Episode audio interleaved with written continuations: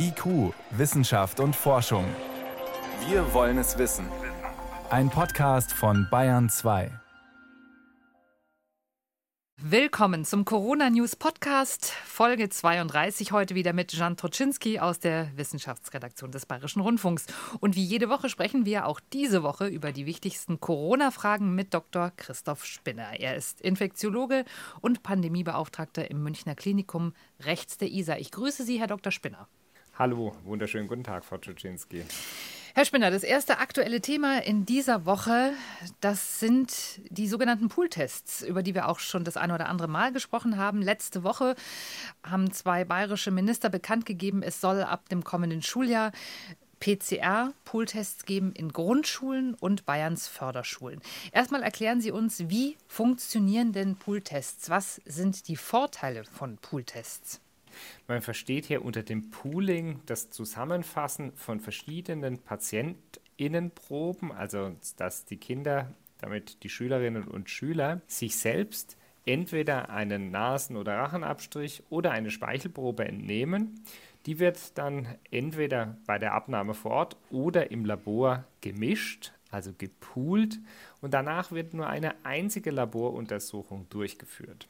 Ist diese dann positiv für SARS-CoV-2, dann muss der Pool aufgelöst werden, alle einzeln getestet werden. Hat man dabei die Proben erst im Labor vermischt, dann kann man die vorhandenen Einzelproben auch einzeln testen. Hat man die Proben bereits bei der Gewinnung vor Ort vermischt, dann muss man tatsächlich alle nochmal testen. Hauptvorteil liegt darin, dass man mit relativ wenig Ressourceneinsatz sehr viele Menschen gleichzeitig mit dem doch deutlich zuverlässigeren Testverfahren der PCR, also der Direkterreger-Nachweismethode, testen kann.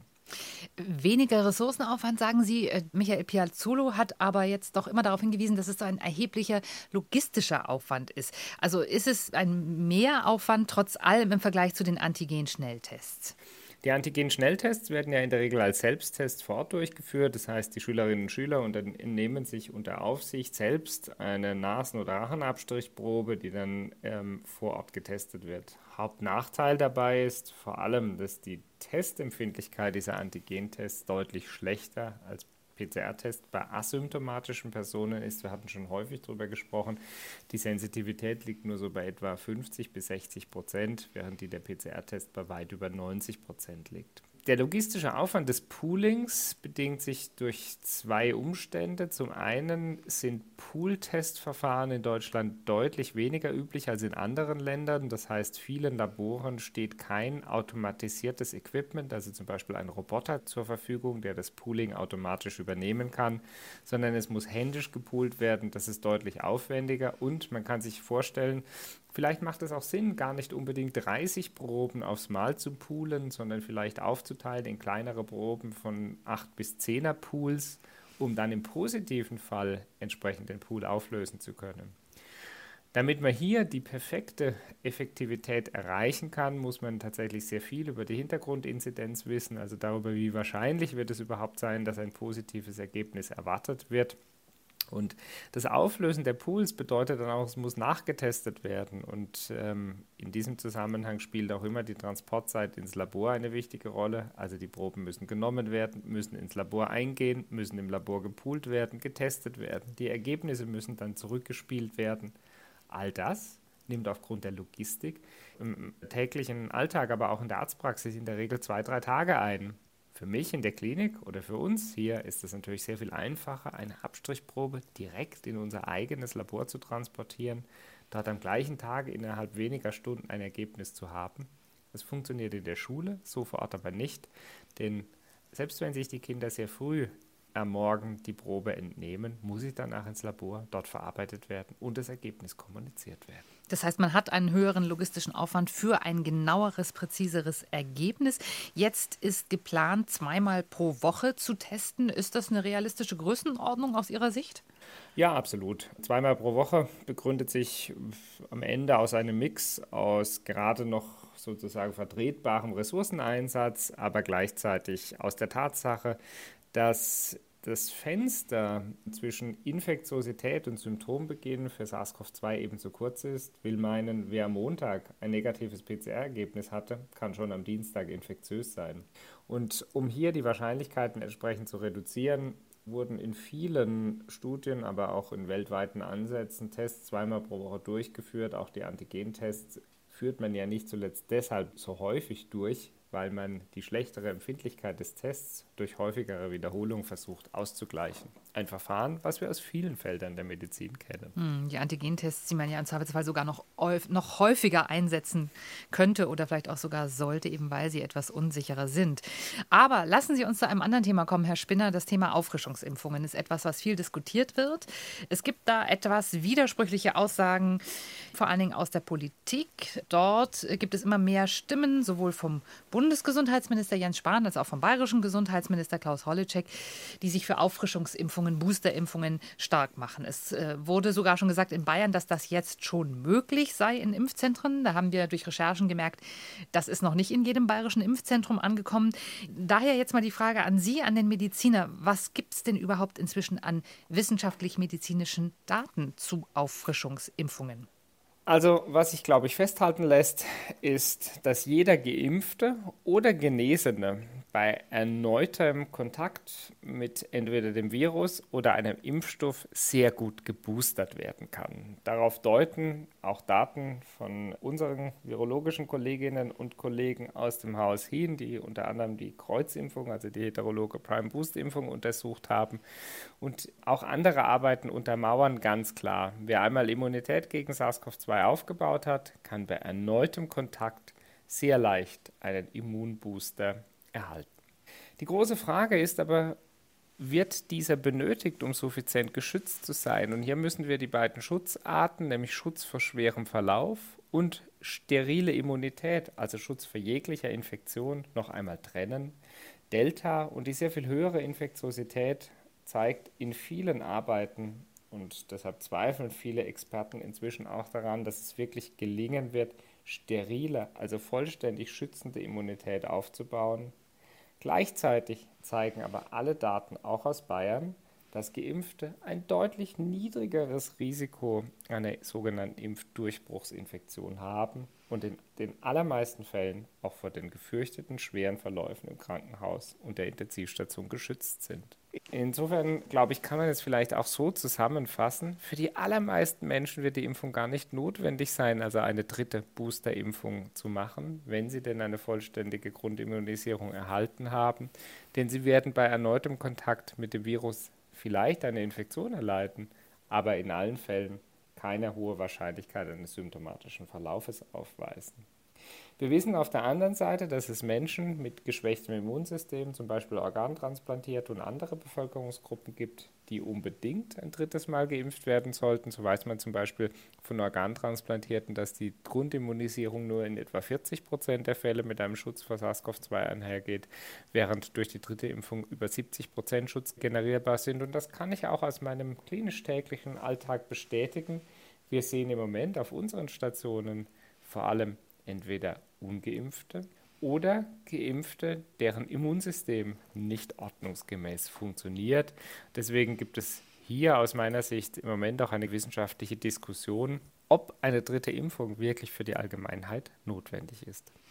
Also es könnte sein, dass für die allermeisten von uns eine Infektion ein quasi natürlicher Booster sein könnte, wenn ich es richtig verstanden habe. Dann bleibt noch die Frage, wie sollen es denn die Genesenen mit einer Auffrischung halten? Äh, gibt es dazu schon irgendwelche Erkenntnisse? Ja, im Grunde empfiehlt man den Genesenen ja sechs Monate nach Infektion eine Boosterimpfung, eben genau aus dem erwähnten Umstand, weil dadurch die Immunität nochmal deutlich bestärkt wird und auch geboostert wird, sodass sie quasi robuster ist. Ob geboostert immunisierte Genesene dann eine weitere Auffrischung brauchen, ist derzeit ebenso unklar wie die allgemeine Auffrischungsboosterung in der Allgemeinbevölkerung. Und tatsächlich kennen wir ja auch von anderen Erkrankungen den Umstand, dass wir mit Immungeschwächten anders umgehen als mit der Allgemeinbevölkerung. Lassen Sie uns noch mal etwas grundsätzlicher über das Impfen reden. Wir haben ja hier an dieser Stelle schon oft darüber gesprochen, dass die bekannten Impfstoffe, die jetzt hier verwendet werden in Deutschland, relativ reaktogen sind. Also wir kennen, glaube ich, alle in unserem Umfeld Menschen, die beschreiben können, wie es ihnen gegangen ist nach der Impfung und dass man sich doch ein, zwei Tage einfach etwas kränklich gefühlt hat, äh, abgeschlagen, müde, Kopfschmerzen, all diese Dinge. Also diese Impfstoffe sind reaktogen. Deswegen gibt es immer noch Menschen, die hoffen darauf, dass irgendwann nochmal andere Impfstoffarten kommen, die da vielleicht etwas ja, weniger Impfreaktionen aus auslösen. Totimpfstoffe sind da immer wieder so ein Stichwort, was wir hören. Können Sie uns noch mal erklären, Herr Spinner, was ist ein Totimpfstoff und was ist der Unterschied zu den uns bisher bekannten Corona-Impfstoffen? Ja, die mRNA- und Adenovirus-Vektorimpfstoffe beinhalten vereinfacht ausgedrückt eine Bauanleitung, mit der sie menschliche Zellen, vor allem Muskelzellen, dazu bringen, das SARS-Coronavirus-2 Eiweiße, also das sogenannte Spike-Protein, das Oberflächeneiweiß von SARS-CoV-2 produziert wird und das Immunsystem dann in der Folge diese Eiweißmoleküle als fremd erkennt. Tatsächlich funktionieren diese Impfstoffe sehr, sehr effektiv. Deswegen wird bei vielen PatientInnen auch das Phänomen der Reaktogenizität beobachtet. Bedeutet eben diese schwere allgemeine Impfnebenwirkung mit Fieber, Schüttelfrost, Muskelgliederschmerzen, die in der Regel aber nach 24 bis 48 Stunden auch wieder verschwindet. Sogenannte Totimpfstoffe beinhalten quasi im Labor hergestellte Spike-Proteine, die dann verabreicht werden. Auch diese führen zu einer Immunogenizität. Das bedeutet, dass das Immunsystem darauf reagiert. Auch hier ist es übrigens so, dass einige der TeilnehmerInnen von Reaktogenizität berichten, allerdings deutlich weniger als bei den jetzt im Einsatz befindlichen mRNA- und Adenovirus-Vektorimpfstoffen.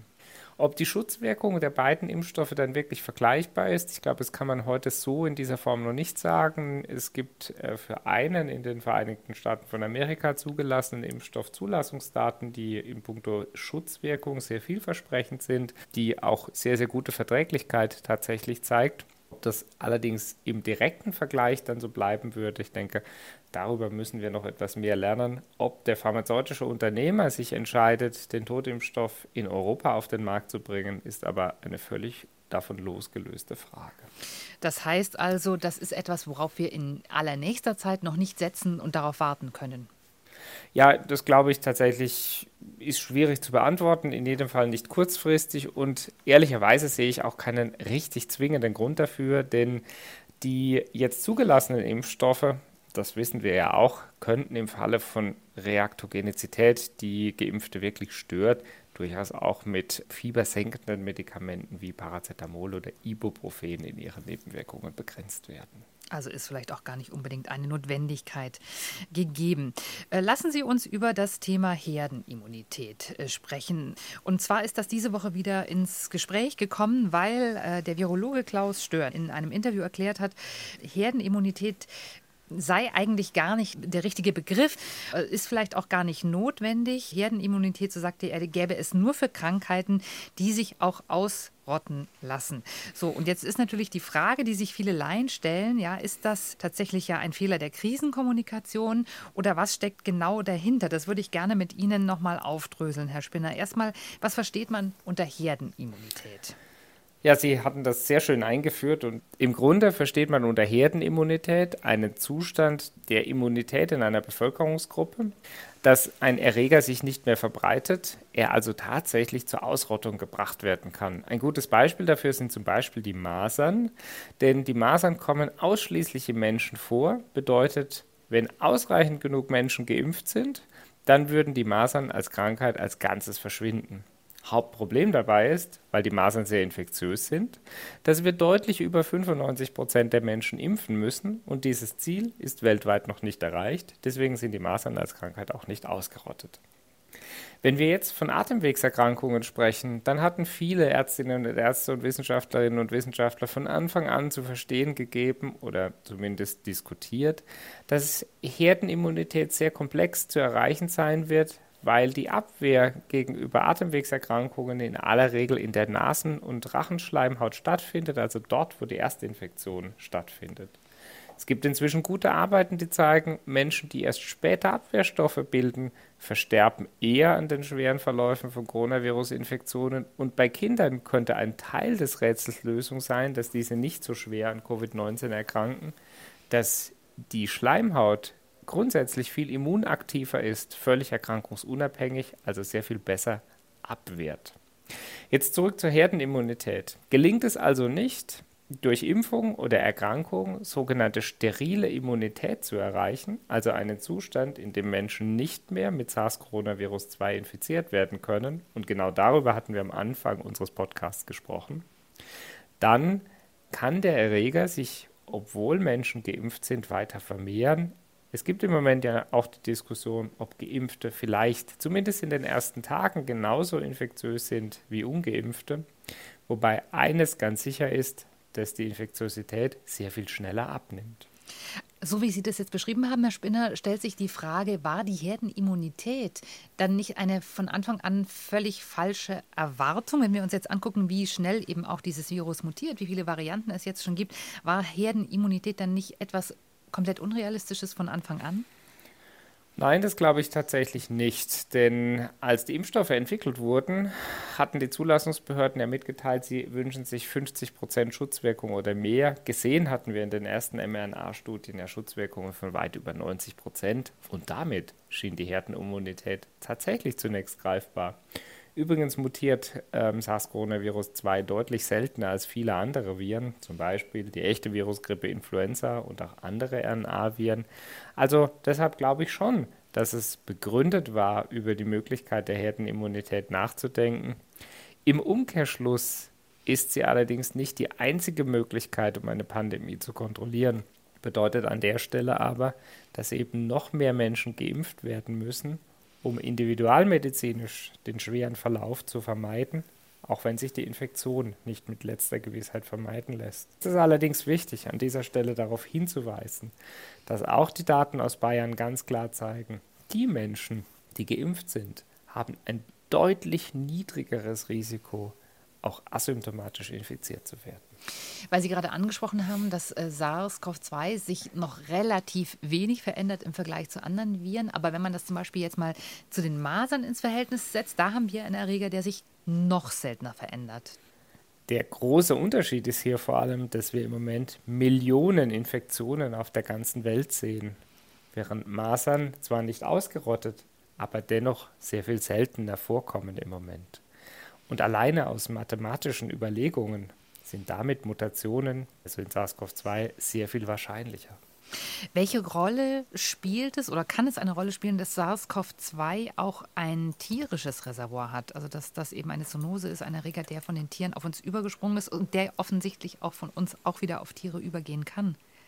Ja, das spielt natürlich eine ganz, ganz große Rolle, denn bei den sogenannten Reservoiren, also wo kommen Erreger vor, bleibt natürlich zum einen ein Pool für beständige Mutationen, denn das heißt, selbst wenn SARS-CoV-2 in der Menschheit deutlich seltener vorkäme, kann es sich im Tierreich weiter vermehren und so war ja vermutlich auch der Übergang auf den Menschen. Und Ungeklärt ist bislang auch die Frage, ob der Speziessprung vom Mensch auf das Tier und vom Tier auf den Mensch zurück auch ohne weiteres möglich ist. Aber aufgrund des Übertragungsmodus muss man davon ausgehen, dass dies eine realistische Möglichkeit bleibt. Lassen Sie uns, weil Sie das Thema gerade auch schon angerissen haben, nochmal über Impfdurchbrüche sprechen. Es war auch letzte Woche Thema hier im Podcast, aber äh, Sie haben ja gerade schon geschildert, was das für Patienten sind, die bei Ihnen auf der Station auch liegen. Haben Sie auch schon inzwischen Patienten gesehen, gesehen, die vollständig geimpft eine Infektion hatten und ins Krankenhaus gekommen sind? Ja, tatsächlich hatten wir diese Personen oder PatientInnen inzwischen gesehen und sehen sie auch regelhaft noch auf unseren Stationen. Allerdings ist es in allen Fällen so, dass die Impfung nicht ausreichend angeschlagen hat. In der Regel, weil entweder Medikamente zur ähm, Schwächung des Immunsystems, zum Beispiel nach Organtransplantation oder andere Gründe für ungenügendes Impfansprechen vorlagen, also vereinfacht ausgedrückt, bei diesen Menschen keine schützenden, neutralisierenden Antikörper im Blut gemessen werden können. Das ist eine interessante Beobachtung. Zum äh, Thema Impfdurchbrüche gibt es auch äh, Publikationen, sehr aktuell. Die eine ist bereits veröffentlicht im New England Journal, die andere ist noch nicht peer-reviewed. Und äh, da kommen teilweise sehr unterschiedliche Dinge raus. Zum einen hat man nachweisen können, die Viruslast ist in den oberen Nasenschleimhäuten zwar relativ relativ hoch. Trotzdem ist in der einen Studie davon die Rede, dass das Virus nicht so stark übertragen wird. Dafür heißt es in der anderen Publikation, ist die Virenlast länger messbar. Was kann man denn aus diesen beiden Publikationen rauslesen? Also ich glaube, das Allerwichtigste ist zunächst, dass die Impfung schützt. Dass sie aber nicht zu 100 Prozent schützt, das wussten wir schon sehr früh und genau diesen Umstand sehen wir jetzt auch, wenn wir viele Menschen arbeiten. Die eine Studie, die Sie eingeführt hatten, bezieht sich unter anderem auf 161 Impfdurchbruchsinfektionen in fast 25.000 Mitarbeitenden im Gesundheitswesen in äh, Holland zur Zeit, als die Delta-Variante, die dort fast alle Infektionen ausmachte, verbreitet war. Interessant ist auch tatsächlich, dass in dieser Arbeit Korrelationen der Virusanzucht und der Virusnachweise per PCR, also Direktnachweis, durchgeführt wurden. Denn tatsächlich messen wir im klinischen Alltag ja nur die Menge an Viruserbmaterial per PCR, also quasi ein indirektes Maß für die Quantität, wie viel Virus in der Abstrichmenge vorhanden ist. Ob dieses Virus aber infektiös ist und zum Beispiel durch, durch Impfung entstandene Antikörper gebunden und damit gar nicht mehr infektiös ist, kann man so nicht klären. In der jetzt angesprochenen Arbeit wurden tatsächlich Viruskulturen durchgeführt und hier konnte man tatsächlich sehen, dass die Wahrscheinlichkeit, infektiösen Virus bei Geimpften deutlich geringer war als bei Ungeimpften, nämlich mit 70 versus 85 Prozent. Also nur, aber dass wir das klar kriegen, quasi, also man hat es nachweisen können, man hat die Viruslast nachweisen können, aber das heißt eben nicht, dass das alles infektiös ist. Genau, das bedeutet aber an der Stelle, die Wahrscheinlichkeit, dass Geimpfte infektiöses Virus weitergeben können, war zwar geringer im Verhältnis zu Ungeimpften, aber sie war eben nicht bei Null. Das bedeutet, dass auch Geimpfte das Virus weitergeben können. Allerdings zeigt die Arbeit auch ganz klar, die Wahrscheinlichkeit war nicht nur am Anfang niedriger, sondern die Viruslast und damit die Infektiosität fiel bei Geimpften auch sehr viel schneller ab. Es handelt sich hier bislang um eine vorveröffentlichte Studie, ist also noch nicht durch KollegInnen begutachtet, aber dennoch bestätigt das die Hypothese, die wir von allen anderen Erkrankungen kennen. Impfungen reduzieren auch die Wahrscheinlichkeit der Übertragung, allerdings eben nicht auf Null und Darin liegt auch eine der Erklärungen, warum zum Beispiel in Risikobereichen wie Krankenhäusern sehr wahrscheinlich noch auf absehbare Zeit bei sehr hohen Inzidenzen weitere Schutzmaßnahmen wie zum Beispiel Masken erforderlich sind. In der anderen Studie heißt es dann aber eben, äh, ja, auch die Infizierten trotz Impfung haben milde Symptome, aber eben länger Viren in der Nasenschleimhaut. Aber das könnte eben sein, das ist dann nicht infektiös. Ja, genau. Tatsächlich muss man sagen, diese Untersuchung ist wirklich sehr, sehr komplex. Die ersten Studien, die wir jetzt hier vorstellen, geben uns eine erste Idee. Bis wir hier dann tatsächlich zu kontrollierten Annahmen kommen, wird sicher noch einige Zeit vergehen. Insgesamt bewerte ich aber doch positiv, dass sich bestätigt, dass die Impfung die Wahrscheinlichkeit der Infektiosität an der Stelle reduziert. Für mich ein deutlich weiteres Argument, unbedingt zu impfen und auch dafür Werbung zu machen, dass Menschen im Kontext des Gesundheitswesens geimpft sein sollten. Sie haben gerade das Thema Masken schon angesprochen und mir damit das Stichwort nochmal für den nächsten Themenkomplex geliefert. Äh, uns erreichten immer wieder Fragen dazu, ob es denn überhaupt jetzt noch notwendig sei, dass die Menschen, die vollständigen Impfschutz haben, überhaupt noch äh, ja, medizinische Masken tragen müssen oder ob nicht auch die Stoffmasken, diese sogenannten Community-Masken, die wir gerade in der Anfangszeit der Pandemie ja auch gesehen haben und die viel verwendet wurden, ob die nicht ausreichen für geimpfte Menschen. Wie stehen Sie dazu, Herr Spinner? Auch hier gilt es, eine gewisse Risikokraduierung in Kauf zu nehmen. Und im Grunde schützt jede Maske besser als keine Maske. Gar keine Frage. Wir wissen, dass die medizinischen Masken wahrscheinlich gleich gut wie FFP2-Masken im allgemeinen Handling-Alltag schützen. Auch wenn die FFP2-Masken theoretisch eine höhere Schutzwirkung bieten, gibt es keine mehr bekannte Arbeit, die zeigen, dass sie wirklich auch zu niedrigen Infektionsraten im Vergleich zu zum Beispiel medizinischen Masken führen. Ich denke, zentral bleibt am Ende, dass eine Maske getragen wird. Die äh, mehrfach oder mehrschichtigen medizinischen Masken bieten ein sehr, sehr gutes Schutzniveau. Sie sind heute kostengünstig und in ausreichender Menge verfügbar. Insofern sehe ich auch keinen eindeutigen Grund, weshalb Community-Masken getragen werden sollen, überall dort, wo eben überhaupt noch Masken benötigt werden. Aber natürlich kann man nicht sagen, dass Community-Masken keinen Schutz bieten. Das heißt, abschließend, wenn wir nochmal äh, bilanzieren, also wenn wir sagen, es gibt ein gewisses Risiko auch als vollständig Geimpfter, sich zu infizieren, vielleicht weiterzutragen, wenn Sie mal Ihren Bereich nehmen, des Gesundheitswesens, ist unerlässlich, dass die Menschen natürlich Maske tragen, dass sie alle Hygienemaßnahmen einhalten und geimpft sind. Diese Maßnahmen werden uns also weiterhin durch das nächste halbe Jahr sicherlich noch begleiten. Davon würde ich definitiv ausgehen. Die Bayerische Infektionsschutzmaßnahmenverordnung wurde ja mit Wirkung vom 20. August auch nochmal dahingehend geändert, dass insbesondere in den Risikobereichen der Alten- und Altenpflegeheime und Krankenhäuser eben vor allem von äh, ungeimpften auch entsprechend medizinische Mund-Nase-Bedeckung oder FFP2-Masken zu tragen ist. Zusätzlich kam ja auch die 3G-Regel noch zum Tragen. Also insgesamt bedeutet die hohe Infektiosität von Delta und bei den gleichzeitig sehr, sehr hohen Inzidenzen am Ende, dass wir noch mehr Wert auf den Schutz derjenigen Menschen legen müssen, die sich selbst nicht gut schützen können durch eine Impfung, weil ihr Immunsystem eben nicht funktioniert.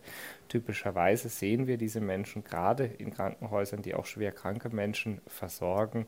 Und deshalb an der Stelle nochmal der Aufruf, jetzt die Gelegenheit zum Impfen wahrzunehmen, denn die Zahlen steigen ganz erheblich, was SARS-CoV-2-Neuinfektionen anlangt.